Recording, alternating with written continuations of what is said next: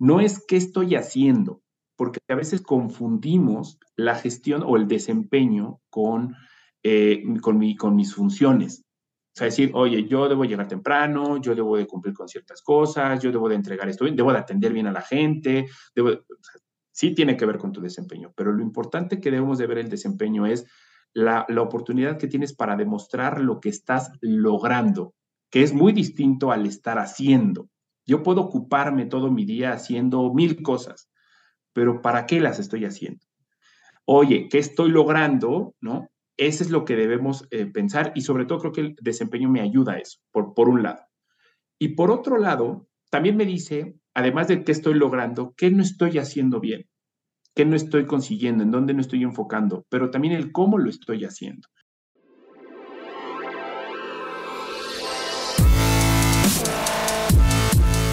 Bienvenidos, Injodibles. Hola, soy Víctor Vargas, coach de vida y alto desempeño, conferencista y empresario.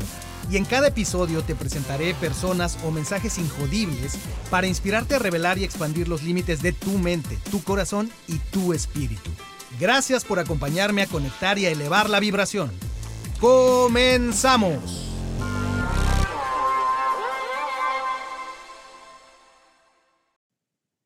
Bienvenidos Injodibles. El día de hoy tendremos una conversación de un tema sumamente relevante que tiene que ver con aquello a lo que todo ser humano eventualmente nos tendremos que enfrentar y es al ser evaluados por nuestros resultados.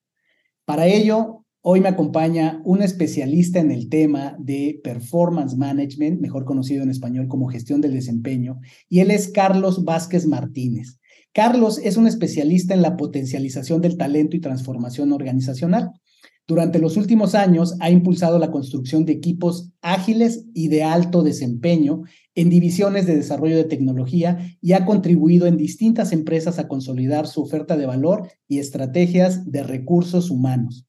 Carlos tiene más de 15 años de experiencia liderando áreas de talento en diversas organizaciones como Atento, Price Shoes, Telecom, Aliat Universidades, Hogares Unión, Banco Azteca, Grupo Salinas y actualmente colabora en el Palacio de Hierro. En estas organizaciones, Carlos ha desempeñado roles de liderazgo en funciones de atracción de talento, capacitación, desarrollo organizacional, comunicación interna, compensaciones, administración de personal, nómina y relaciones laborales, ni más ni menos.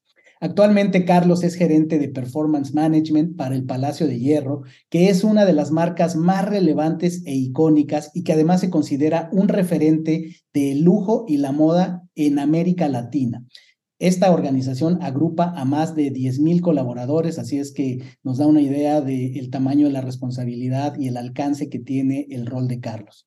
Así es que, eh, sin más, les presento a Carlos Vázquez Martínez. Hola Carlos, buenos días, bienvenido, ¿cómo estás?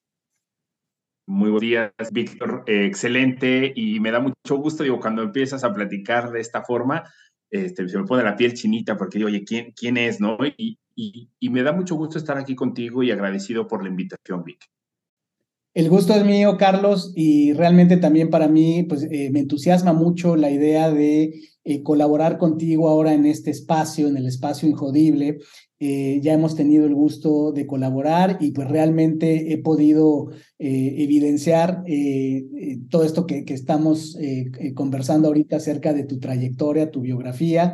Eres un joven talento pero con mucha experiencia, que pues además haciendo un rol eh, fantástico en el tema de, la gestión del, talento, particularmente en el, en el desempeño, y pues te, he visto trabajar. nadie me lo ha contado, ¿verdad? Lo, he observado y pues eh, eh, de ahí vino la inspiración de invitarte a que nos compartas de tu experiencia, de tu conocimiento en, en uno de los aspectos que, como ya decía yo en la introducción, pues se vuelve crucial, ¿verdad?, en, la vida de los seres humanos, porque el ser humano por sí mismo, pues eh, hay quien dice que somos seres teleológicos, ¿verdad?, que estamos orientados por metas. Las metas son fundamentales en el desarrollo de todo ser humano, en la medida que tenemos metas, que esas metas nos representan retos, pues desarrollamos nuestras habilidades para alcanzarlas. Pero el asunto con las metas es que también eh, siempre será una moneda de dos caras, ¿verdad? Una, una, cuestión es la percepción que uno mismo tiene de cómo está haciendo las cosas, pero eh, el asunto no termina ahí y sobre todo en las organizaciones, en los negocios o en cualquier cosa que hagamos en la vida, siempre va a haber dos caras de la moneda, siempre va a haber alguien también que tenga su percepción acerca de cómo lo estamos haciendo, de qué también estamos logrando aquello que nos comprometimos a lograr. Así es que simplemente para abrir boca, eh, Carlos, cuéntanos un poco para que la gente eh, conozca un poco más de ti. Eh, ¿cómo, resumirías tu, trayectoria y qué, qué, es lo que te, te trajo a este apasionante mundo de la gestión del desempeño? Sí, Vic, pues mire, yo creo que han sido varias cosas, varias personas que se van cruzando en tu camino desde muy joven más o menos 19 años, tuve la oportunidad de colaborar con líderes que te fueron impulsando y tiene que ver mucho con justo este enfoque al que decía, tener de qué quiero lograr, eh, qué meta quiero seguir. Eh, prácticamente en muchas organizaciones lo que hacemos es buscar algo, ¿no? tenemos un gran propósito de conseguir algo que muchas veces tiene relevancia en la vida de la gente. ¿no? Cada empresa tiene un propósito, cada empresa busca contribuir al mundo de una manera en que podamos seguir desarrollándonos y podamos seguir evolucionando. Y en este, en este tiempo, pues yo he podido tener la oportunidad de estar en diferentes empresas de, diferentes sectores. Y yo creo que eso lo ha hecho muy rico, Vic, porque he podido estar en, una, en, tema de construcción, ¿no? he podido estar hablando con docentes y rectores, he podido tener la oportunidad de, de estar eh, en, en, un contact center, ¿no? hablando con diferentes servicios, con diferentes empresas, atendiendo ciertas necesidades relacionadas a los servicios que ofrecen y ese compromiso que tienen con sus clientes. Eh, hoy en día, dentro del Palacio, pues es una, una, una oportunidad para poder impactar en, como bien lo decías, en, mucha gente, Pero creo que en este tiempo, Vic, la gestión del desempeño ha ido evolucionando. Afortunadamente me ha tocado ver un cambio y llego a gestión del desempeño pasando diferentes eh, departamentos, diferentes áreas. Pero creo que gestión del desempeño es una de las, eh, o performance management, es una de las áreas más críticas y que pocas veces me ha tocado ver tristemente en algunos, en algunos momentos, en algunas compañías, que es un proceso que muchas veces los colaboradores toman como hay que cumplirlo.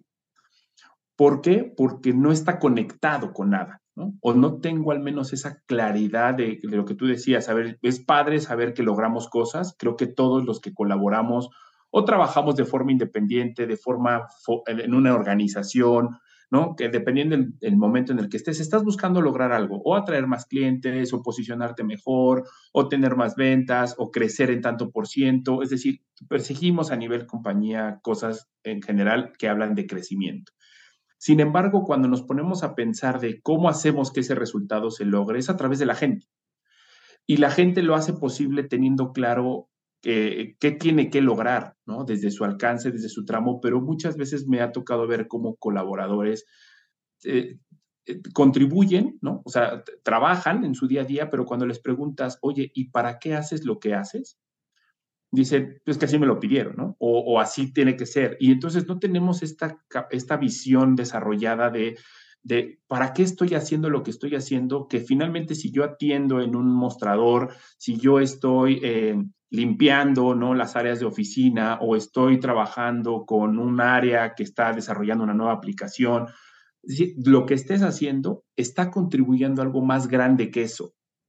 Pero esa suma de todas las cosas que todos los que estamos dentro de las organizaciones hacemos es, es parte de lo que hace que la organización funcione. Entonces, la gestión del desempeño es un proceso, pero más que un proceso es aquel mecanismo que te permite identificar cómo estás avanzando, cómo estás logrando lo que estás logrando y no quedarte con la percepción antigua en estas culturas del pasado donde era de si mi jefe está contento conmigo, mi jefe está contento conmigo, pues ya la hice, ¿no? O le voy a caer bien al jefe, o le voy a caer bien. no, eso, eso ya, ya está atrás, no funciona, no es algo que te genere crecimiento, que te impulse tu desarrollo.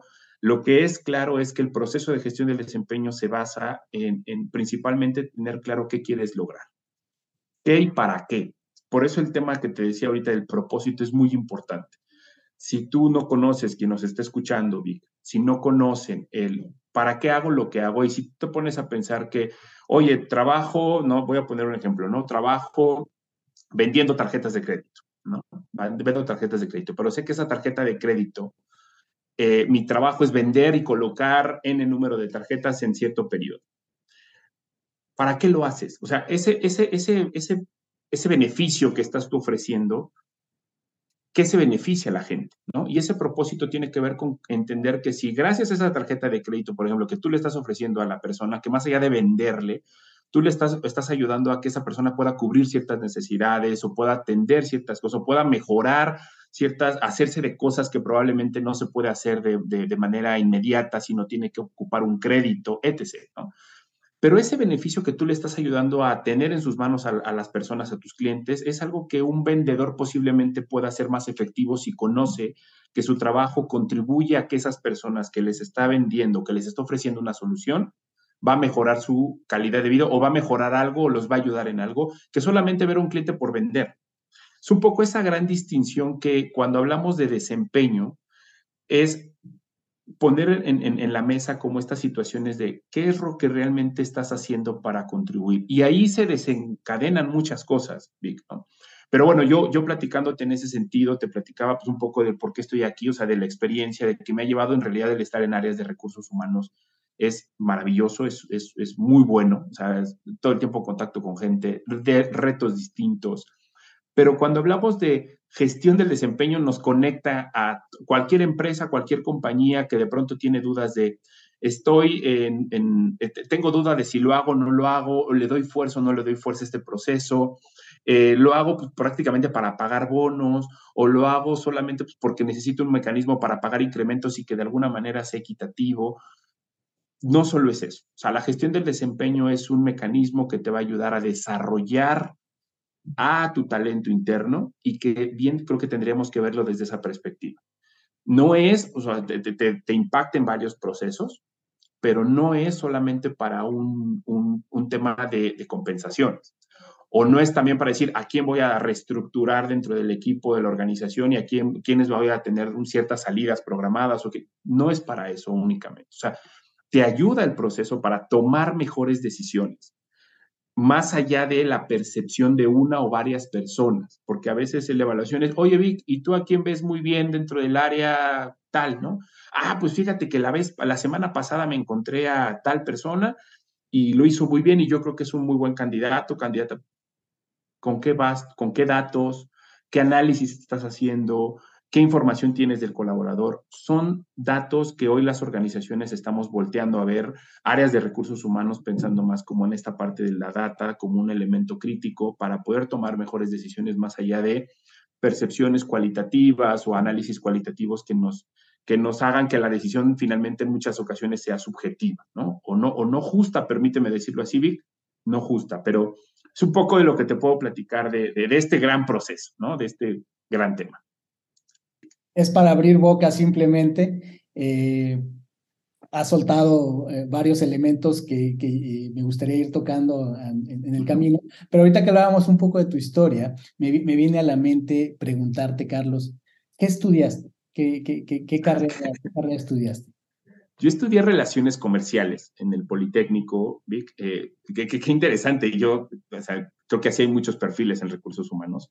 Eh, estudiamos algo y estamos haciendo otra cosa, ¿no? Pero fíjate que mi carrera, yo al inicio quería, quería ser gerente de marca, director de marca. Yo quería estar a cargo de, una línea de producto, ¿no? De una gran empresa, cualquiera a nivel internacional. Y ese era mi, mi, punto, ¿no? Antes de la universidad estudié como técnico en mercadotecnia, me empecé a meter como al tema del, del branding, de la marca y me gustó. Pero en el Inter, cuando yo trabajaba y estudiaba y empezaba como a explorar ciertos temas, me ayudó mucho el tema del marketing, el eh, tema de relaciones comerciales, para poder posicionar mejor ciertos proyectos dentro del área de recursos humanos. Entonces, es una carrera que me ha complementado muy bien, que si bien en la experiencia desde los 19 años que estoy en recursos humanos he podido aprender muchas ocasiones gracias a cada una de las compañías que me ha dado esta oportunidad, la carrera ha sido clave. O sea, el, este mindset del negocio, este mindset del cliente, este mindset de posicionamiento, de, entender el mercado, de entender tu población, o sea, me, ha ayudado. Entonces, gracias por preguntar, Vic, pero sí, mi carrera aparentemente no tiene una relación directa con, con, lo que estoy haciendo, ¿no? Sin lugar a dudas, eh, siempre una formación profesional te va a dar las herramientas, esa mentalidad, como dices tú, ese, ese, ese mindset, y va a ser fundamental en lo que hagas. Pero eh, mucho de, la filosofía de Injodible pues está basado en, en el viaje del héroe, ¿verdad? Eh, de Joseph Campbell, de, bueno, pues eh, todo ser humano es producto de su historia, ¿verdad? Su, biología se convierte en su biografía y es siempre apasionante entender las bifurcaciones que se fueron presentando en el camino y cómo las personas terminamos haciendo lo que hacemos y, permanecemos haciendo lo que hacemos porque sin duda algo hay en nosotros eh, que nos apasiona con respecto a eso que hacemos. Y yo a lo largo de mi carrera también eh, he encontrado repetidas ocasiones grandes profesionales de los recursos humanos que no tenían ese plan originalmente, que estudiaron, eh, he encontrado ingenieros químicos que son estupendos gerentes, directores de recursos humanos, ¿verdad? Pero es, la pasión, es finalmente, pues el ser humano tenemos diferentes talentos y, y, no por nada la vida, aparentemente la vida nos va llevando por ciertos caminos, pero en realidad son decisiones que acabamos tomando, que a veces son oportunidades de momento, pero cuando hay una vocación, cuando hay una pasión, pues es cuando se hacen las carreras como la tuya en, en estas áreas. Y no tengo la menor duda que todo lo que aprendiste de relaciones comerciales, eh, de marketing, de segmentar, de conocer a tu población y demás, pues tiene una aplicación muy, muy contundente en, en, lo que haces hoy día. Te quería comentar, es que dijiste una palabra muy, muy importante y creo que hace la diferencia en, en, en, cualquier carrera, ¿no? En cualquier profesión y es la vocación. O sea, creo que te, te, pones a pensar de cuántos realmente nos gusta lo que hacemos, cuántos realmente queremos estar eh, transformando o ayudando a organizaciones o a, o donde estemos, ¿no? Eh, lo, que nos toque, lo que nos toque colaborar.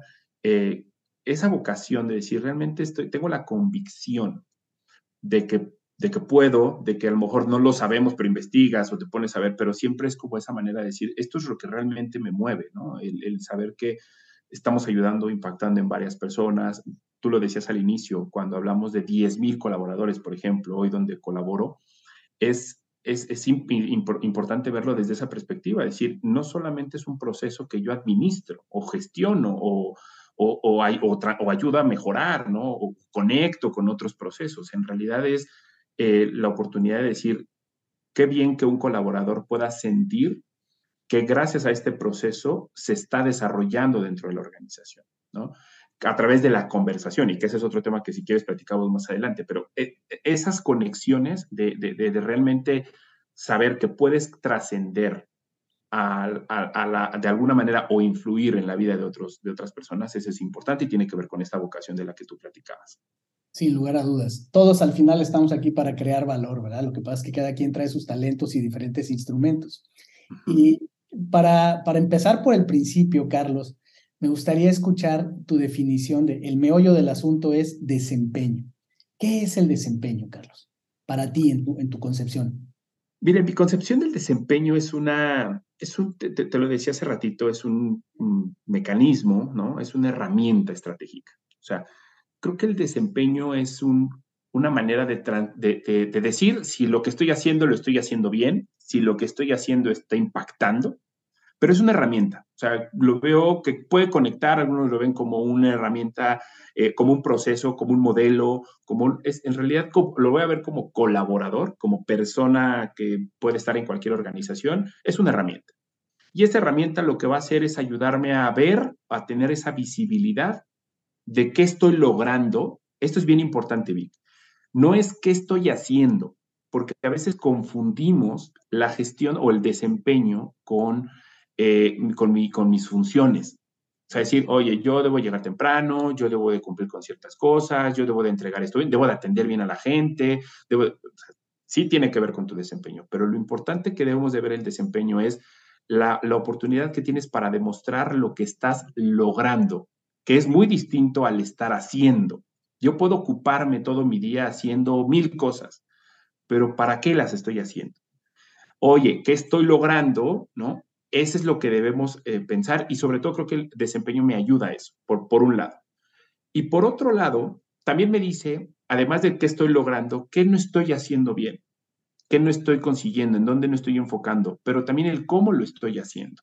Hoy en día eh, me da gusto ver cada vez más organizaciones y hay más cosas porque me tocó implementar un modelo de desempeño en un equipo ágil, por ejemplo, con Scrums, donde trimestralmente teníamos que hacer que la gente tuviera como este dato de cómo voy, un reto, porque si para hacerlo regularmente anual o semestral en una organización es complejo, ahora trimestral es meter a la compañía a toda una serie de rituales y de meterlo a, a varias cosas. Pero te puedo decir que esa parte de hacerlo en, tanto en equipos ágiles o en una empresa de retail o en una empresa de contact center o en una empresa de telecomunicaciones es lo mismo. Tienes que buscar el qué estás haciendo, qué estás logrando y el cómo.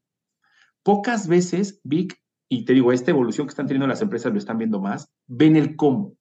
Muchas veces, oye, tengo esta meta y logré el 120% alcanzar. Oye, padrísimo, super expectativas, estás súper bien en desempeño, pero ¿qué crees? Que lo hiciste con malas relaciones, te peleaste con tu equipo, todo tu equipo rotó, tienes, ah, ta, ta, ta, pero lograste el 120 pudo, haber sido por muchas circunstancias y probablemente las empresas están dando ese paso de, dejar de ver el desempeño como solo la meta.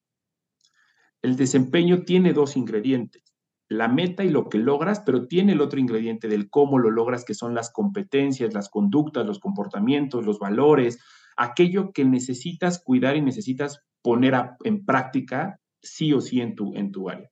Estos dos elementos son parte, y, la parte del cómo Vic nos da el desarrollo. Porque el que la meta es fría, o sea, lo lograste, no, sí, aprendiste, ¿qué te da? Te desarrolla probablemente en identificar qué aspectos tienes que cambiar.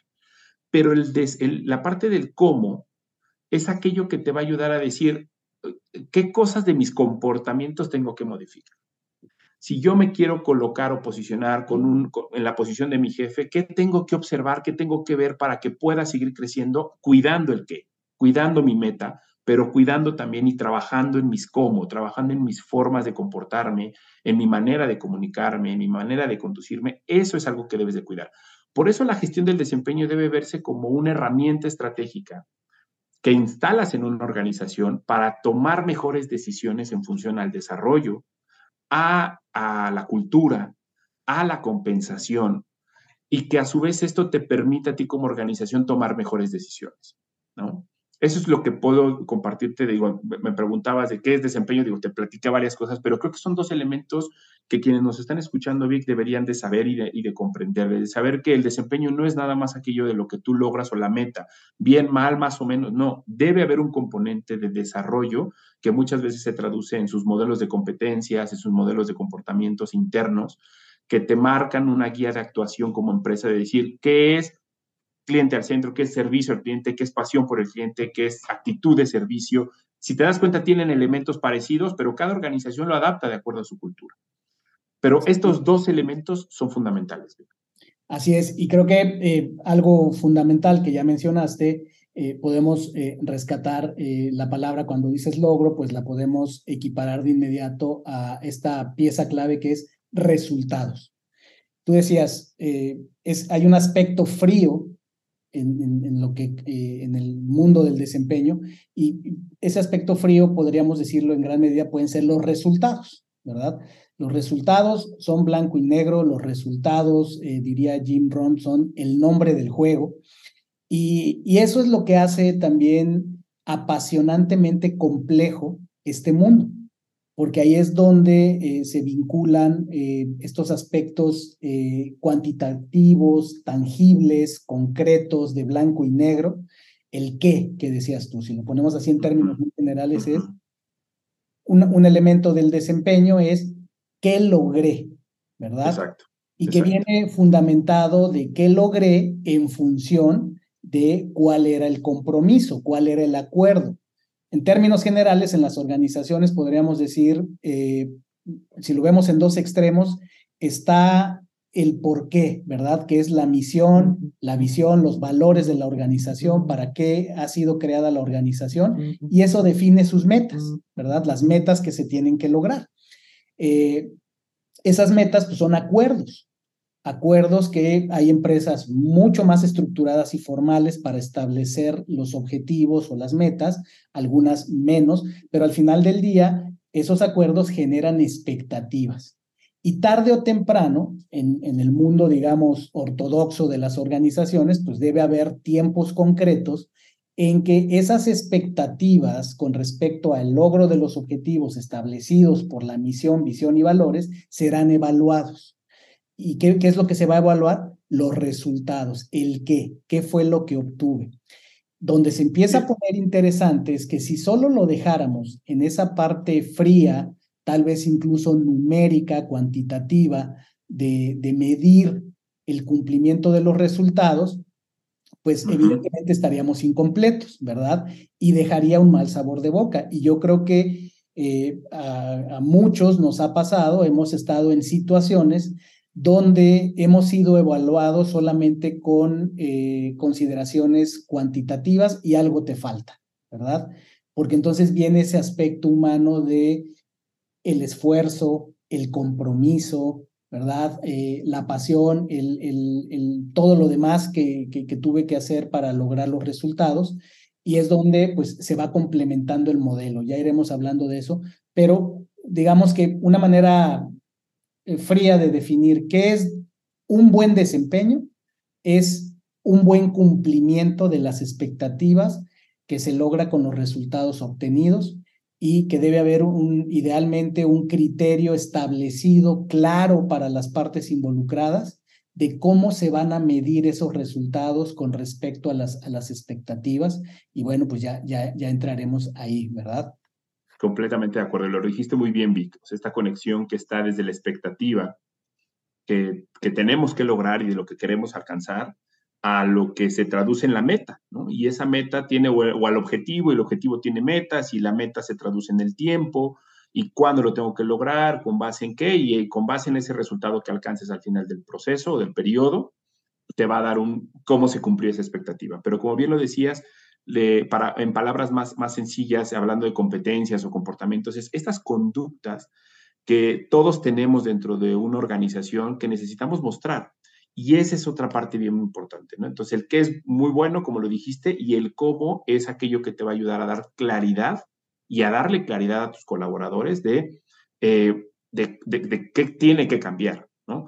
Porque si nos vamos a percepciones individuales, esto sería un, proceso muy complejo, ¿no? Lo que tú piensas, lo que yo no, la organización tiene que marcar un, modelo de conducta, un modelo de competencias que te permita eh, de encaminar a todos hacia lo que tenemos que estar logrando, cómo queremos que se viva ese comportamiento dentro del entorno. Ahora, dentro de esto empieza esta complejidad eh, del aspecto humano, ¿verdad? Y esta es, digamos, una aseveración que pongo sobre la mesa que me interesa mucho escuchar tu opinión. Te planteo, considero que uno de los, de los aspectos eh, que más estrés nos genera a los seres humanos es aquello que nos saca de la, de la zona de confort, ¿verdad? Y generalmente, no, no, no podemos generalizar, pero en, en una gran mayoría, las personas generalmente no disfrutan el proceso. Es un proceso muy retador, eh, psicológicamente eh, muy exigente, ¿verdad? Emocionalmente, mentalmente, eh, donde tanto los que son evaluados como los que tienen que evaluar, generalmente existe esta sensación de un reto muy grande. Y el solo hecho de pensar en la sesión de evaluación de resultados, estadísticamente, es, es, uno de los aspectos que genera mayor estrés en las personas. ¿Cuál es tu experiencia y perspectiva desde de, este punto de vista? Sí, mira, yo creo que esto va más allá de un proceso de evaluación, creo que tiene que ver con una historia cultural de, de donde vivimos, ¿no? Y tiene que ver con, con el error.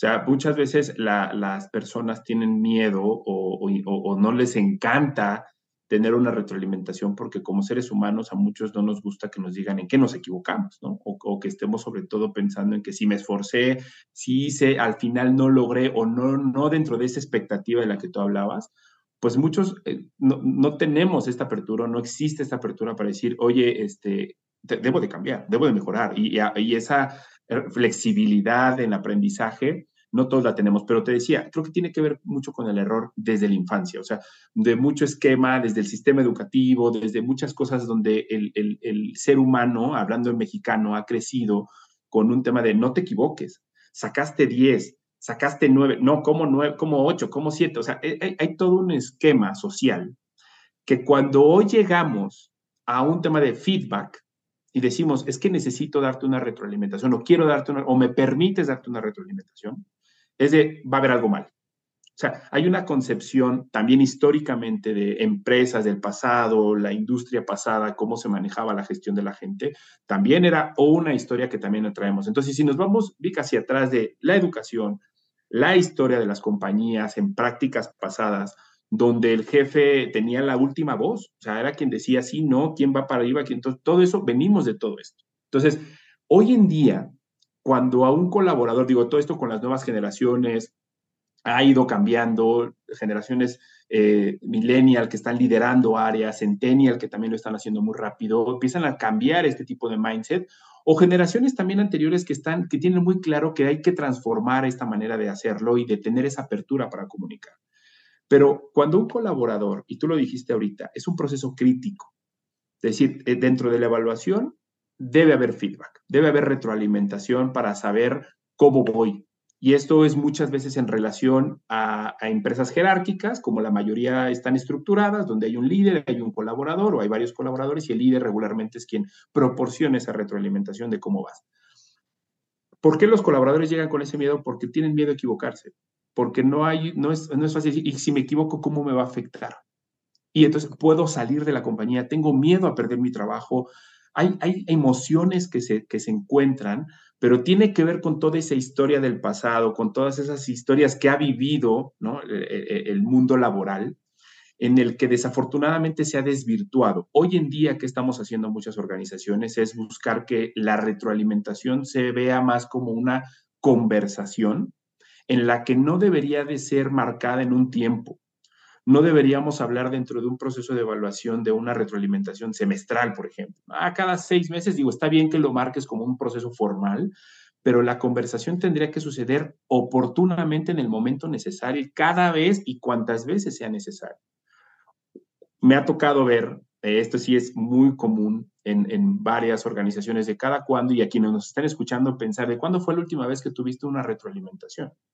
Muchos tal vez coincidirán de dos veces al año, una vez en el año. Habrá quienes por ahí nos digan, yo cada mes, cada que tengo, no tengo problema, y eso es algo muy bueno y los felicitamos. Pero algo bien importante es entender que también este esquema de retroalimentación no tendría que ser como lo conocemos regularmente de mi jefe me da retroalimentación. Tenemos, debemos evolucionar a nosotros pedir esa retroalimentación. Y eso es algo que hoy pocos colaboradores lo hacen pocos colaboradores por, por diferentes razones dicen, no, pues para qué lo digo o no, o yo no sabía siquiera, me ha tocado ver muchos casos de, ¿a poco puedo hacerlo? Fíjate. Entonces, es un tema bien interesante culturalmente que, que, como organizaciones tenemos el reto de establecer, de establecer perdóname, diálogos que sean normales, que lo veamos como algo común, donde no exista una represalia, donde exista una estructura dentro de esa conversación, le demos sentido a esa conversación, tampoco es hablar de este, de este feedback de todo bien, todo bien, todo bien y todo bien y está bien, pero que hay que mejorar. O sea, también ese es el, ingrediente interesante dentro de la retroalimentación. Y esto nos da toda una charla, ¿no? O sea, nos da toda una charla, pero como bien lo dijiste, es por qué creemos que las personas tienen este sentido de, ah, incomodidad, de, ¿por qué no nos gusta que nos digan qué es lo que va a estar mal? porque no lo vemos como un proceso que me va a hacer aprender? ¿Por qué no? Porque regularmente tiene una consecuencia, ¿no? Y así lo percibimos. Y a veces existe muy poco en los equipos. Entonces, si mezclas todo eso y lo pones y dices, ahí la retroalimentación es algo que probablemente no, no va a estar bien. Cuando muchas de las ocasiones esa retroalimentación tiene que ver con justo esos logros qué lograste muy bien, lo hiciste, pasó, qué crees que podemos mejorar y ahí entra otro ingrediente dentro de la conversación que es, o la retroalimentación, que es preguntar, ¿no? O sea, a través de preguntas puedes alcanzar que la conversación se abra, ¿no? Pero bueno, ese es, ese es un, tema, un tema que también va de la mano, pero probablemente en otro, en otro episodio lo platicaremos. El, el vehículo de la conversación. El vehículo. pero es, es muy importante eh, estos puntos que recoges con los que yo coincido. De trasfondo tenemos un tema cultural, una idiosincrasia. Ahorita si lo centramos México, Latinoamérica, vamos a dejarlo ahorita en México. Eh, efectivamente, de entrada, como idiosincrasia, y digo, hay, hay estudios a nivel internacional, eh, uno muy famoso de, un investigador Hofstede, que eh, mapeó las diferentes culturas y en ese estudio, en términos generales, una característica interesante es que, por ejemplo, el mexicano tiene una característica con respecto a su percepción del liderazgo, lo ve distante, es decir, eh, en, México solemos ver al líder como, como alguien superior, como alguien de mayor poder y jerarquía, y eso genera una distancia. ¿verdad? Eso hace también que la gente la piense dos veces pues, para decir su opinión, para pedir una retroalimentación. En, un plano más general, pues es el diseño también eh, neurológico del, del, ser humano, ¿no? La neurociencia pues, nos habla de eh, que buscamos generalmente evitar todo aquello que produzca dolor, ¿verdad? Eh, generalmente menciono esto, ¿no? Que decimos, a ver, si lo simplificamos, tu cerebro tiene dos prioridades. Número uno, que sobrevivas y número dos, que ahorres energía. Y un, un evento de evaluación de resultados pone en jaque esas dos cosas. Número uno, tú ya lo dijiste, ¿cuál es el, uno de los mayores miedos que tiene un colaborador en una evaluación?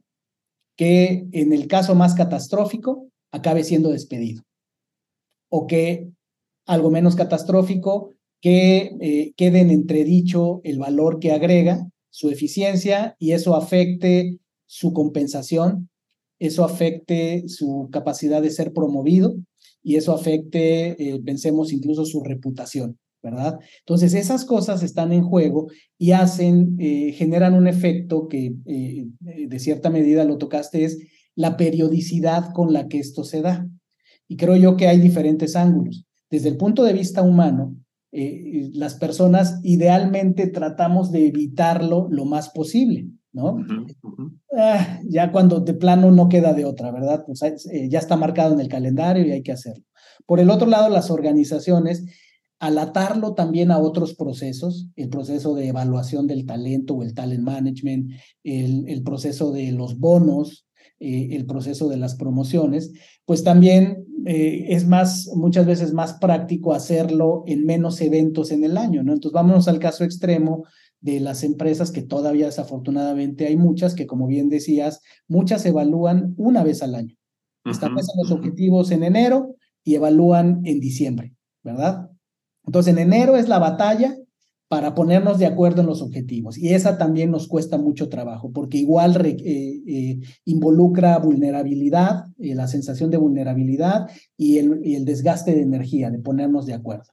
Ya, ya pasó enero, ya febrero, ya tenemos los objetivos definidos, bien o mal, más o menos de acuerdo, y, va, va todo el año. En el peor de los casos, y desafortunadamente, insisto, muchas organizaciones así es, hasta noviembre, diciembre, es que se evalúan los objetivos. Entonces, imagínate toda la cantidad de información que no se dijo en el camino o que se creyó haber dicho y escuchado y que todo eso se acumula como una olla de presión en un solo evento al final del año. Por eso la, la experiencia que eh, la mayoría de las personas en un escenario así viven es muy desagradable, tanto para el líder, que también eso hay que decirlo, los líderes también le rehuyen, los líderes también los encuestas, claro. las encuestas que te dicen, el peor momento que el líder señala en el año o de los peores momentos es el momento en el que tiene que evaluar y además entregar esa evaluación. Y pues por el otro lado, lógicamente está el colaborador, ¿verdad? Que también igual dice, pues es de los momentos que menos disfruto en, mi trabajo, cuando me, me evalúan eh, y además me entregan esa evaluación. Entonces, ya lo que decías tú es, eh, evidentemente, pues necesitamos dosificar eh, esta, este flujo de información, que ya entraremos ahorita, pues el vehículo son las, las conversaciones, ¿verdad? Y tocaste otro tema también muy importante, el tema generacional. No solo es que el entorno se ha vuelto muy competitivo y realmente las empresas se han dado cuenta y las empresas que destacan, pues eh, lo implementan, se necesitan ciclos más cortos precisamente para poder corregir el tiempo a tiempo y mantenerte competitivo en el mercado, pero además el cambio generacional también lo está impulsando. ¿Por qué razón? Porque hay generaciones, tal vez los baby boomers, ¿no? La generación X, que por, digamos, la, el marco mental que traen de su trasfondo cultural, de los momentos que les tocó vivir en la historia, pues venían de un ritmo, pensemos, más lento. Son generaciones que pueden soportar más el pasar largos periodos sin retroalimentación, tanto no la piden como no se busca. Y las generaciones nuevas no. Tiene mucho que ver si eh, el entorno tecnológico, la globalización, el que vivimos ya más en una sociedad eh, de, momentos más instantáneos, de experiencias más inmediatas, ¿verdad? simple y sencillamente, hoy quieres determinado artículo, ya ni siquiera tienes que esperar al fin de semana para ir al... para ir a comprarlo. A comprarlo. En el momento lo estás pidiendo en una aplicación y a veces hasta el mismo día, uno o dos días, ya tienes el producto en tu casa, ¿verdad? Y eso está pasando en todos los, ámbitos. Entonces, ¿qué es lo que ocurre? Que yo siempre digo, el talento es como los capitales se van a ir al lugar que les presten las mejores condiciones. El capital se va a ir a donde haya menos riesgo y mayor rendimiento. Y por eso los capitales se mueven de países eh, todo el tiempo. El talento, eh, hoy día, las nuevas generaciones están haciendo lo mismo. No tienen los mismos incentivos o las mismas ataduras que tenían generaciones previas para hacerse a la idea de, mira, aguántate, aquí haz una larga carrera, espérate a la jubilación. Eso ya no existe para ellos no es una realidad, para muchos, ¿no? Desde hace mucho tiempo, por también nuestro sistema localmente aquí en, nuestro país. Y entonces ya no tienes esa, ese recurso de se va a aguantar, ¿no? Eh, ahora los chavos eh, simplemente no se sienten atendidos, no sienten que las cosas van al ritmo que, ellos quisieran y vemos hoy día la movilidad que tiene la población joven, ¿no? Generaciones, eh, como decías tú ya, centennials, generación Z y lo que le siga, y entonces eso lo que está llevando es a que la mejor práctica se está convirtiendo en tener lo que algunos le llaman el ciclo continuo de retroalimentación, ¿verdad? Que estas retroalimentaciones sean mucho más frecuentes, digamos, las empresas ya más vanguardistas mínimo lo hacen cada trimestre. Exacto. Cada tres meses hay una revisión formal y las empresas más avanzadas por encima de esas revisiones formales más frecuentes que pudieran ser trimestrales, eh, implementan ya un modelo, un mecanismo de conversaciones, que es ahí a donde entramos. Creo también, Carlos, y aquí cierro paréntesis para continuar eh, el flujo de la conversación, es, creo también que uno de los errores generalmente en las organizaciones es el mezclar el tipo de conversaciones, porque típicamente en la evaluación de resultados se revuelve indebidamente el evaluar concretamente el resultado, acorde a las expectativas, a los acuerdos, y mezclarlo con la retroalimentación. Eso lo hace todavía menos placentero, porque no solo eh, vas a enfrentar un número, sino además ahí es donde te van a decir y viene todo el acumulado, ¿verdad? De todo lo que bueno que hayan podido observar, pero también lo no tan bueno, y esas deberían ser conversaciones separadas. Porque si estás haciendo tu trabajo como líder, teniendo las conversaciones que se tienen que tener cuando se tienen que tener, que debe ser con una mayor frecuencia, vas liberando esa presión. Si en el camino vamos teniendo diferentes tipos de conversaciones, eh, la de retroalimentación, conversaciones de reconocimiento cuando hay que hacerlo, conversaciones para conocernos más, líder y colaborador, la conversación típica que todos debiéramos tener de, de inducción, ¿verdad? Si en el camino vas teniendo esas conversaciones con mayor periodicidad, vas eh, eliminando esa presión que de otra manera se acumula hasta un punto específico del año y por eso es que pues es el choque de trenes que hay, ¿verdad? Colaborador líder y por eso la gente no lo disfruta. ¿Qué opinas? Pero, pero también, Vic, ajá, y, coincido contigo, y también tiene que ver con que cuando tú tienes una sesión de retroalimentación del desempeño, tomas en cuenta los últimos tres meses de trabajo. O sea, regularmente las empresas definen uno o dos momentos en el año para retroalimentar a los equipos y de pronto en enero, por ejemplo, que vas a hablar de la retroalimentación del año pasado, tienes en mente ya no el enero del año pasado. O sea, probablemente ya hubo conversaciones, ya hubo, ya hubo resultados, ya hubo una expectativa alcanzada o no. Y cuando llega este proceso, al ser tan largos, tienden a no ser efectivos o no tomar a consideración todo el tiempo de trabajo que se está evaluando. Por eso, como bien dices, es, es hoy en día que la, como organizaciones estemos impulsando modelos de conversaciones donde le ayudemos al líder a decir qué conversación tienes que debes de tener, en qué momento, no, no limitando, porque también hay momentos en los que hay líderes que creen que conversando todo el tiempo es como se van a alcanzar, porque también la conversación pierde valor, o sea, no es como nada más esa inversión que estás haciendo de tiempo con tu equipo de, ah, pues cada semana yo platico con mi equipo, ¿no? Súper bien, nos conocemos, bien importante, lo decías tú al inicio del podcast, es a esa expectativa. A ver, tenemos estas metas, tenemos estos resultados, esa conversación que vas teniendo, por eso, como dices, empresas más desarrolladas en estos temas, trimestralmente es un tiempo oportuno porque estás hablando de estos trimestres donde también el mundo eh, buca o bica ya está cada vez más demandante, ya haces un plan anual, ya es muy lejano, ya tienes que pensar a, carencias cortas, tienes que pensar a momentos mucho más cercanos, evaluar, ajustar y seguir planear y volver a definir una expectativa. Trimestre otra vez y así. Hoy estamos trabajando, si no bien todas las organizaciones, ya algunas están empezando a hacer células que van trabajando en función a esto y eso es algo muy bueno, ¿no?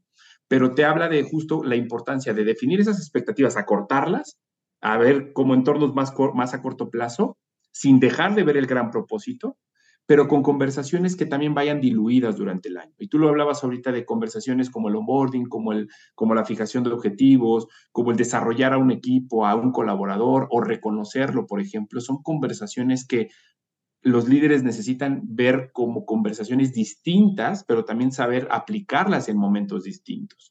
Muchas veces como líderes tomamos un mismo estilo una misma estructura para cualquier conversación. Yo abro así, yo digo esto. Cuando hay ya herramientas, hay preguntas, hay modelos que, finalmente te ayudan a tener una conversación de onboarding mucho más efectiva cuando le estás dando a un colaborador esta bienvenida y le estás incorporando al reto que va a tener dentro y esa expectativa que va a tener que alcanzar. Pero bien lo dijiste, creo que conversaciones diluidas en diferentes momentos con diferentes objetivos es algo que deberían de estar haciendo todas las, todas las organizaciones, deberíamos de estar pensando en cómo queremos conversar dentro de la organización. Así es, Carlos. Y ahorita que mencionas también esto, o sea, siempre la, el punto medio pues, es, es uno de los puntos más difíciles a alcanzar de manera óptima, ¿verdad? A veces falta totalmente la conversación, pero también se dan los casos, como bien decías, donde hay un exceso de conversación, ¿verdad? Y pierde valor la conversación cuando tenemos líderes demasiado conversadores, este, les encantan los, los discursos y demás. Ahí es donde está ese, ese punto medio. Si lo vemos del lado del líder, eh, creo que el líder debiera ser, eh, en palabras de Tony Shai, eh, este hombre que que dejó este plano hace, hace no mucho, eh, que fue director general de, de, Sapos, una compañía por demás estudiada por el tema de cultura. A muchos les encanta, a otros no tanto, pero bueno, sin duda hicieron cosas muy interesantes. Y Tony Shai eh, le gustaba usar el, la analogía del líder como el, digamos, el, el que cuida un invernadero. Él decía, el líder no debería asumirse a sí mismo dentro del invernadero como la planta más grande, la que requiere más agua, más nutrientes y chupa todo de la tierra y deja a los demás sin nada, ¿verdad? Sino más bien él se debe, se debe eh, conceptualizar como quien cuida el invernadero y es el que debe asegurar las condiciones óptimas de temperatura, de humedad, de nutrientes en general para el invernadero, pero debe observar también cada tipo de planta que tiene dentro del invernadero, porque no todas las plantas requieren la misma combinación de esos elementos. Si eso lo llevamos a un sentido práctico, de manera muy sencilla es, se dice fácil, pero no es sencillo, es, es ahí donde entra otra gran esfera que nos daría para otro episodio, o sea, el desarrollo del liderazgo, ¿verdad? Pero digamos, el líder efectivo es el que también sabe individualizar por un lado es coherente, por un lado establece un marco de operación, de trabajo, de gestión, de relacionarse general, ¿verdad? Basado en principios, pero tiene la capacidad de individualizar y entender que cada ser humano y cada colaborador es distinto. Y de la misma manera que no requiere el mismo mantenimiento un automóvil deportivo que, digamos, una minivan de, de pasajeros, ¿verdad? Eh, dependiendo el tipo de uso que le demos, pues se le da un mantenimiento distinto. Es una capacidad que el líder también tiene que desarrollar, conocer a sus colaboradores, con cuáles de ellos funciona mejor tener más conversaciones y qué tipo de conversaciones, cuáles de ellos no es necesario y al contrario entorpece el tener conversaciones en exceso. Esa es una capacidad que el líder debe desarrollar. Y si me paso al otro lado, al lado del colaborador, también dijiste algo fundamental, esa capacidad poco desarrollada donde tenemos una gran área de oportunidad, el que el colaborador mismo pida la retroalimentación. Ya dijimos todo el contexto cultural que hace que esto no sea tan fácil, pero eh, el tema es este. Eh, eh, hay escenarios que me he encontrado y que en un sentido muy práctico, una recomendación, una buena práctica es las autoevaluaciones. A lo mejor tienes un líder que él cree que no tiene tiempo, que está muy ocupado o que no le gusta mucho el conversar, no, no le gusta la retroalimentación y entonces no es muy, muy ávido a tener esas conversaciones. Eh, el colaborador que desarrolle un grado de madurez suficiente debe tener esa capacidad de pedirla aun cuando su líder no sea muy, no tenga una gran tendencia a hacerlo. Y una buena manera muchas veces que yo recomiendo hacerla es, hazte una autoevaluación, lo más honesta que tú puedas, en un momento que lo consideres oportuno, y busca esa conversación con tu líder, donde de manera práctica, sencilla, que no sea muy larga, logres poner sobre la mesa eh, esa autoevaluación tuya que dé pie a que recibas esa retroalimentación, a ese por lo menos estás de acuerdo, no estás de acuerdo en cómo lo estoy viendo yo, eh, esto es lo que necesito, esto es donde yo veo que me estoy quedando corto, esto es lo que yo creo que estoy logrando y eh, es, es, es, una gestión inversa. Es tú también le ayudas a tu jefe a, a, hacer su trabajo cuando tú le pides la retroalimentación y cuando tú le llevas una autoevaluación eh, pues coherente, ¿verdad? Fíjate que hay, hay evaluaciones que también no, tocamos, ¿no? Pero creo que vale la pena mencionar que no solamente, y hemos hablado mucho del líder y del colaborador, ¿no? Dentro del esquema tradicional, pero ya estos modelos también conocidos desde hace mucho tiempo, que siguen siendo desde mi punto de vista efectivos, eh, hay quienes probablemente opinen que una evaluación 360, una evaluación 180 grados, 90 grados, este, todavía carece de esa objetividad porque regularmente la gente tampoco le gusta, eh, sienten que al evaluar ¿no? Cuando hablas de esta, de esta retroalimentación grupal, es este, como ofenderte, ¿no? O sea, como de, no, es que te vas a ofender. Entonces hay esa predisposición, entonces por lo tanto te evalúo bien, aunque no esté dentro de tu equipo, aunque no tenga una relación directa jerárquicamente hablando, dentro del estructuralmente hablando en la organización, también no nos gusta ser críticos al evaluar, ¿no? Porque puede ser que si te pongo una mala evaluación, aunque sé que no lo haces adecuadamente, o no lo estás alcanzando adecuadamente, pues tal vez te vas a molestar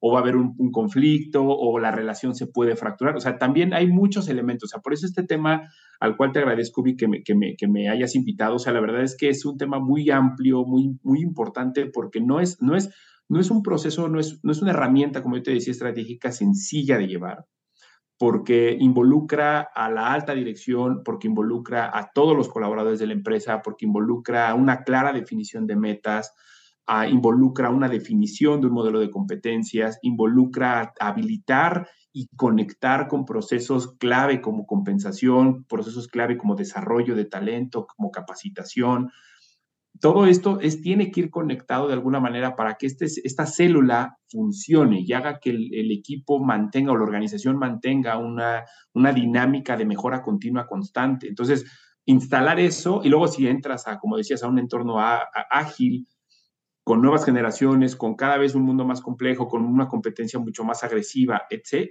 es, es tienes que ser más rápido. Entonces, eh, hay, hay que trabajar mucho el liderazgo, juega un papel fundamental aquí, pero estas evaluaciones que te platicaba, 360, 180 de, clientes, hay empresas que ya están haciendo evaluaciones donde el jefe o la evaluación del jefe es un porcentaje menor. donde el peso mayor lo da el cliente al cual atiendes, dependiendo del giro, dependiendo del sector. Entonces, esos modelos, o, por ejemplo, me ha tocado también en, otra organización eh, ver un modelo donde cascadeabas, ¿no? O sea, las metas organizacionales que tienes tienen un cierto porcentaje conforme vas, hasta el último colaborador, hablando en la, en la organización de forma estructural, ¿no? Los analistas, los contribuidores individuales, tiene un peso a la meta total de la organización. Entonces, de alguna manera es dependiendo la necesidad del momento que viva la organización. El modelo no es un modelo genérico, no es un modelo que todos deban tener, cada uno lo adapta en función a sus necesidades, pero sí hay varios ingredientes que hay que cuidar, que hay que considerar para que el modelo funcione, independiente a cómo sea definido dentro de la organización. Y precisamente por eso estamos teniendo esta conversación, Carlos. Uno, porque todo tu expertise que tienes, lo que tú has visto ahí en el mundo, que es muy valioso, porque no nada más es la teoría, lo que dice el libro o lo que dice el gurú de recursos humanos eh, de, moda, sino lo que has visto en realidad que funciona y no funciona. Y es muy complejo. Es como querer hablar de nutrición. O sea, no nos vamos a acabar de, eh, de poner de acuerdo con respecto a cuál es la mejor dieta, el mejor protocolo. Eh, vaya, ¿Por qué? Porque el sistema digestivo, dicho por, por expertos, es estamos en pañales todavía en entender cómo funciona el sistema digestivo, ¿verdad? Del ser humano. Lo mismo pasa con el desempeño en las organizaciones. Es sumamente complejo. Realmente son de esos retos apasionantes. A mí por eso me apasiona el tema, por eso estamos aquí conversando, pero creo que las organizaciones, que como bien decías también, o sea, no hay un modelo que le quede a todas, no puede haber, no, no es así como esto jaló en la organización A y nos lo llevamos a la B tal cual y va a jalar, no, te llevas mejores prácticas, pero siempre vas a tener que adaptar, porque cada industria, cada negocio, cada líder, cada conjunto de colaboradores es distinto y lo tienes que adaptar. Pero cuando le damos a esa a ese eh, punto dulce, dirían en, en el tenis, ese sweet spot, es cuando las organizaciones y los equipos se vuelven injodibles. Por eso es que estamos hablando aquí de este tema, de, de, cómo, cómo, incrementar nuestra injodibilidad en las organizaciones desde, desde ese punto de vista. Y eh, pasando a, otro punto, Carlos, que quisiera al final cerrar con el tema de las conversaciones, quisiera, quisiera nada más plantearte también estas, estas áreas denominadas grises, digamos, depende quién, quién lo diga, pero que son también temas muy complejos, tal vez ya son temas, temas avanzados, pero gran parte de esto que estamos hablando eh, implica de alguna manera tiene que haber una clasificación, una, si nos vamos a los términos de marketing que te gustan y que utilizas mucho en lo que haces, pues una segmentación de la población. Y es un tema muy controversial porque evidentemente hay personas que se sienten ofendidas, ¿no? De que haya un ranking de que haya una clasificación, de que haya un mapa de talento, de que haya un nueve cajas que le llaman en español o nine boxes en inglés, ¿verdad? Una herramienta que hizo popular General Electric. ¿Y qué es de lo que estoy hablando? Es muchas veces la gente en muchos lugares no lo sabe, pero en algún lugar en la organización te tienen clasificado, te tienen en un mapa de, de mejor a peor si lo queremos ver así, eh, más apto a menos apto, ¿no? En cualquiera que sea la metodología que se utilice, y, y, es una realidad, pero es como muchas cosas, pues se tiene que segmentar y nos tenemos que poner fríos y, tenemos que eh, medir, cuando agregamos, como decías tú, toda esa data que hoy día podemos procesar mejor, pues invariablemente si analizamos los datos, como decía por ahí algún filósofo de, de la computación, decía, si tú torturas suficientemente a los datos, tarde o temprano confesarán, ¿verdad? Y cuando analizamos los datos, pues efectivamente, pues podemos generar estos mapas que nos dicen en qué lugar de cierto criterio, vamos a llamarle de, llamémosle de desempeño, están los colaboradores. Eh, ¿Qué te ha tocado ver a ti en ese sentido? ¿Es una práctica que, que, que, tú lleves eh, o en las organizaciones en las que has trabajado lleven a cabo? Sí, sí, sí, sí, sí lo llevamos y también diferentes modelos, diferentes, como el caso de nutrición, como lo decías, es, caso, caso que cada empresa lo adapta y lo va a armar. Hay modelos como el Nine Box, por ejemplo, que te ayuda, el Four Box, el Six Box, dependiendo, ¿no? Y, y creo que este es algo también importante, la, la definición se hace muchas veces por cada compañía, pero Sí, y ahora yo creo que este es un tema normal y, deberíamos de verlo como normal, sobre todo pensando en que cuando trabajas tú con un colaborador, vamos a pensar un, un caso, ¿no? Una persona que esté en un área de cinco, cinco compañeros que hacen lo mismo, no se voy a hablar de analistas contables, ¿no? Cinco analistas contables. Necesitas hacerlo como organización para diferenciar el talento. Y eso es algo importante, porque puede ser que a lo mejor tú, Vic, tú que eres a lo mejor analista contable de eso es, dentro de ese equipo, eres proactivo, eres, has propuesto, inventaste algo para que el proceso lo hagamos mucho más sencillo, para que la fórmula de tal cálculo lo salga mucho más rápida. Ahora, con cierto hallazgo que tú encontraste dentro de los números, lograste un impacto y que ahorráramos en tanto presupuesto. Es decir, probablemente lo que tú hagas, a diferencia de, de, de, mí, que yo estoy en ese mismo equipo, pero a lo mejor yo llego, cumplo con lo mínimo, a veces llego tarde, muchas veces no voy a leer pronto, falto, etc, etc, ¿no? ¿no? Una propuesta, nunca he hecho ninguna propuesta. Estos entornos que todos vivimos en un mundo organizacional, que existen y que se dan y que por supuesto por naturaleza así es, eh, como organización tenemos la responsabilidad de, diferenciar eso, o sea, de diferenciarlo porque creo que eh, es, eh, te permite no solamente decir te clasifico y no es una clasificación discriminatoria, no, está basada o debería de estar basada en tus objetivos, en el potencial, en, las competencias, en tus evaluaciones, en tu histórico, en función a esos datos, a esa información, es como, como te puedo segmentar, ¿no? Pero tiene que ver mucho con, con que es, es justo y es necesario hacerlo, porque eh, cuando quieres, por ejemplo, a ver, tengo, y en este caso que ponemos en muchas ocasiones sobre la mesa, tengo cinco pesos para dar un incremento anual a la compañía, ¿no? ¿A quién le doy un peso? ¿A quién le doy 30 centavos? ¿A quién le doy tres pesos? El proceso, la, gestión del desempeño te debería ayudar a tomar esas decisiones. Por eso es que cuando escuchemos esto como colaboradores decir, es que no me deberían de clasificar, más bien, ¿por qué estás preocupado por esa clasificación? ¿no? O sea, deberías de estar pensando más bien en cómo vas generando ese valor y que ese valor se note. Ahora, quienes están del otro lado, quienes dicen es que yo me entrego, yo propongo, yo digo y no se nota ninguna diferenciación, ahí áreas de talento, ahí áreas de recursos humanos, áreas de gente, tienen que hacer algo, porque es algo que te estimula. El hecho de que digas, si este modelo está estructurado de tal forma que efectivamente esté reflejando a los colaboradores o a las colaboradoras que están dando más, que están entregando, que están siendo referentes de la organización, que predican con el ejemplo, que, que, que influencian a la gente de una manera positiva, que viven la filosofía de la empresa, etc.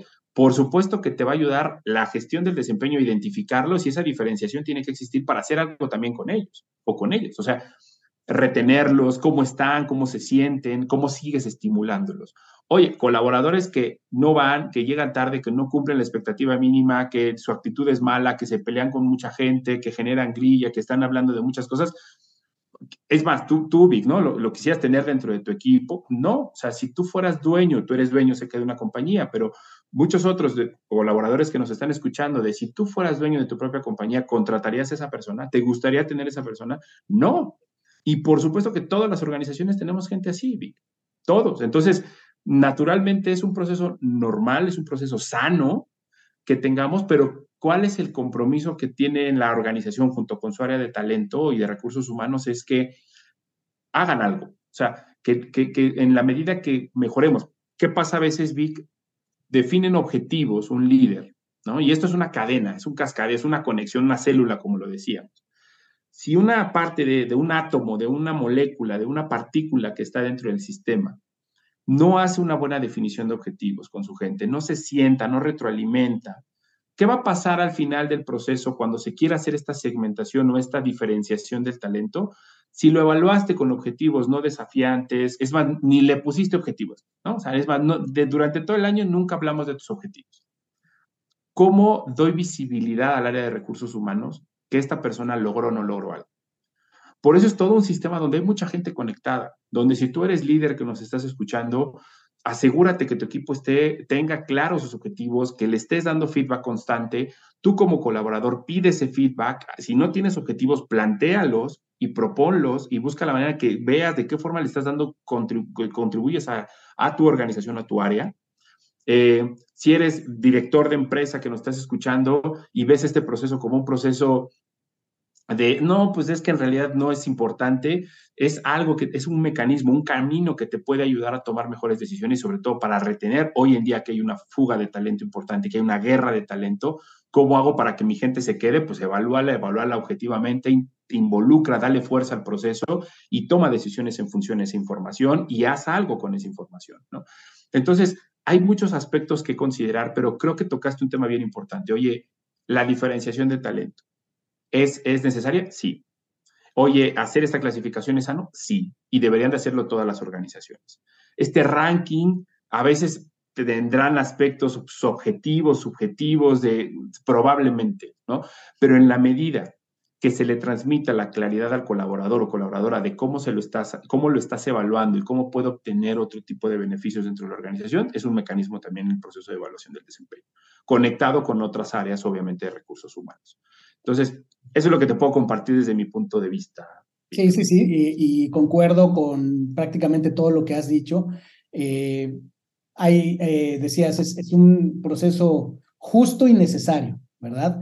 Creo que eh, justo si lo hacemos bien, porque también como todo, las cosas se pueden hacer mal, pero en términos generales hace más bien que daño. Creo que cuando nos ponemos muy filosóficos y es que a los seres humanos no deberíamos clasificarlos y demás, se entiende el, el enfoque eh, humanista, pero realmente creo que también un concepto que hace mucho daño es cuando a mí eh, me, me, me, pone de nervios cuando escucho eh, lugares donde dicen, es que en esta empresa somos una familia. Yo creo que ese es, ese es un error y no soy el único que lo dice.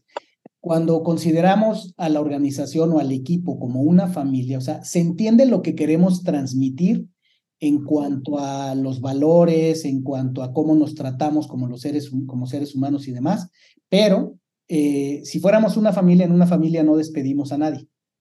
No despedimos al hijo, al primo, a mamá o a papá, ¿verdad? En una compañía sí tenemos que cumplir. ¿ok? Y entonces creo que eh, ese tipo de cosas hacerlas. Y hay otros elementos igual eh, que eh, ya en otra ocasión platicaremos, pero también está el, la clasificación forzada, por lo que tú decías, ¿no? También a veces hay que ajustarse a un presupuesto. Y entonces también hay organizaciones más estructuradas donde no solo es la evaluación de tu jefe o de tu cliente, sino es además, ya que están todos evaluados, se reúnen todos los líderes y hay que hacer una clasificación forzada, que qué quiere decir? Una, no tenemos presupuesto infinito para darle bono al 100% a todo mundo. Exacto. Y por el otro lado, sabemos que hay fenómenos, que ya lo decíamos, donde muchas veces la propia evaluación no, no, no fue óptima de parte del líder. Muchas veces hay líderes que evalúan muy, muy, muy alto, ¿verdad? Y entonces, pues los llevas a que se encierren entre los líderes y confronten, eh, por llamarlo de alguna manera, porque también se siente a veces como una confrontación. Yo te confieso que era uno de los procesos que menos disfrutaba cuando llegábamos a las sesiones de Force Ranking, que era los líderes nos teníamos que poner a defender el caso de cada colaborador, eh, por qué le estamos dando esto y por qué creo que mi colaborador sí merece que se le dé, voy a inventar, el 100% del bono eh, por encima del tuyo. ¿verdad? Y entonces, pues imagínate los argumentos y demás. Es otro mecanismo que lo que va buscando es generar consistencia y justicia. ¿Ok? Pues eh, vaya, qué que, que, que, charla, pues da, da, da, para mucho más. Da para más. Creo que hemos cubierto grandes temas. Y Carlos, me, me gustaría cerrar con, con este aspecto que a ti y a mí nos tocó vivir esta experiencia de eh, co-crear un, un, modelo de conversaciones, eh, concretamente en el contexto de Palacio de Hierro, pero aquí lo que me interesa destacar es eh, la esencia de, de, lo que se generó y que creo que con todo este preámbulo que hemos dado, hay, hay, algo que yo adicionaría que, que, le veo un valor, entre muchas otras cosas, al haber generado un modelo de conversaciones que concretamente después de un gran trabajo de investigación, estrategia y diseño que hicimos, concluimos en seis conversaciones específicas, en este caso para la organización que, que, que, lo, que, lo, que lo fondeó, que fue Palacio de Hierro, eh, pero creo que atiende a un tema también fundamental, que sería un tema muy profundo, pero es que también no debemos asumir que los líderes, por ser líderes, saben sostener las conversaciones. Entonces, crear un modelo que defina cuáles son las conversaciones clave a lo largo del ciclo y que además te dé todas las herramientas, las guías, la capacitación, la práctica, los role playings y demás, para que los líderes salgan verdaderamente habilitados para entender el valor y responsabilidad de tener esas conversaciones y sostenerlas de manera eficiente. ¿Cuál es tu perspectiva? ¿Cuál ha sido el, el, valor de, de, este elemento en, en tu gestión y para la organización? Muy importante, Vic. O sea, yo creo que también, eh, gracias también a esa colaboración que hicimos con ustedes, fue como pudimos llegar a esto, ¿no? Al, al co-crear, al, al, experimentar, que es un término muy usado en agilidad, o sea, al experimentar, al poder probar, a través de la misma gente, de lo que, de lo que tenemos, eh, de, como de, diferentes líderes clave dentro del equipo, como lo creamos. Y yo diría, es, es a, todos nos facilita, o sea, el crear un modelo de conversaciones como lo hicimos en el Palacio de Hierro y como lo estamos, como, como lo creamos, prácticamente nos permite marcar un rumbo. O sea, un rumbo y una guía de actuación. Igual, así como tienes un modelo de competencias, lo que muchas veces nos han compartido líderes en muchas áreas es, es que este ABC que a veces parece simple y parece que pues, está en internet y tienes el autodesarrollo, te vas al celular, te vas a algún lado y lo puedes investigar, sí, pero que tu organización te lo facilite, te lo acerque, te esté diciendo qué tipo de conversación le gustaría ver dentro de, su, dentro de la cultura de la organización, creo que es fundamental. Entonces, la invitación es a que este tema de, del modelo que creamos en conjunto con Wow, en conjunto contigo, Vic, ha sido clave Hoy para nosotros es importante que esto lo vayamos eh, dosificando, lo vayamos eh, dando a nuestros líderes, a, toda la, estructura, pero sobre todo hay un gran reto que creo que todas las organizaciones tenemos y es cómo hacemos que este músculo se fortalezca con el paso del tiempo, con diferentes momentos. No es un shot, no es un taller, no es un dos, tres sesiones. Creemos que hay mucho que ir ayudando, pero también incorporando a nuestros líderes esa curiosidad de, de qué más, ¿no? O sea, ¿qué, más puedo investigar? ¿Qué más puedo? ¿Cómo, cómo yo puedo saber que esté en mí esa contabilidad de, de, hacerme cargo de que esto es mío? O sea, que no es porque la organización me lo pida, sino que esto es mío porque al final como líder influyo y como líder tengo la responsabilidad de desarrollar gente. Esa es parte de la filosofía de, liderazgo que, que, que, que concebimos y que sabemos que como un líder influye en muchos, pues es importante se mantenga actualizado y como organización a través del modelo es una herramienta que tienes para poderlo ejecutar, ¿no? Para poderlo hacer de una mejor forma. Si ya lo haces muy bien, perfecto, te ayudará seguramente a perfeccionar. Entonces, gracias Vic también por eso y creo que la invitación a quien nos escucha es creen sus modelos, hagan los suyos, co-creen, no lo definan como áreas de recursos humanos, no lo definan como consultorías, háganlo en conjunto con la gente que lo opera y creo que van a poder tener un buen resultado. Sí, señor. Dos preguntas concretas y cortas para cerrar. La primera, Carlos, si alguien en la, en la audiencia quisiera eh, conocer un poco más, ponerse en contacto contigo, ¿dónde podría hacerlo? Pues en, miren, LinkedIn es una, plataforma donde estamos en contacto y pueden conocer un poco más de mi perfil, Carlos Iván Vázquez Martínez. Este, pueden buscarme así, va a estar en Palacio de Hierro, seguramente así me, ubicarán. Y con mucho gusto este, eh, podemos estar en contacto con lo que necesiten y si puedo ayudarlos, con mucho gusto. Perfecto. Y para cerrar, Carlos, la pregunta de despedida. Para ti, ¿qué es ser injodible? Para mí, ser injodible es ser resiliente, em, ser, ser alguien que se adapta rápido y que le saca provecho a estas oportunidades que por muy malas o por muy buenas que, que, sean, hay, hay, algo que te está dejando y hay que aprender ¿no? de eso y seguir adelante. Estupendo, concreto y al grano. Muchísimas gracias, Carlos. Felicidades por tu gestión y eh, espero tengamos oportunidad de, otra charla que sin duda dará mucho gusto tema para, para, analizar. Y a ti, mi querida, mi querido Injodible, síguenos en nuestras plataformas de podcast, estamos en todas ellas y eh, búscame en redes sociales. Ha sido un placer. Gracias, Carlos. Hasta pronto. Hasta pronto. Gracias por haberme acompañado en un episodio más para moldear y forjar tu mentalidad injodible. Tenemos una cita con tu grandeza en el próximo episodio. Hasta entonces.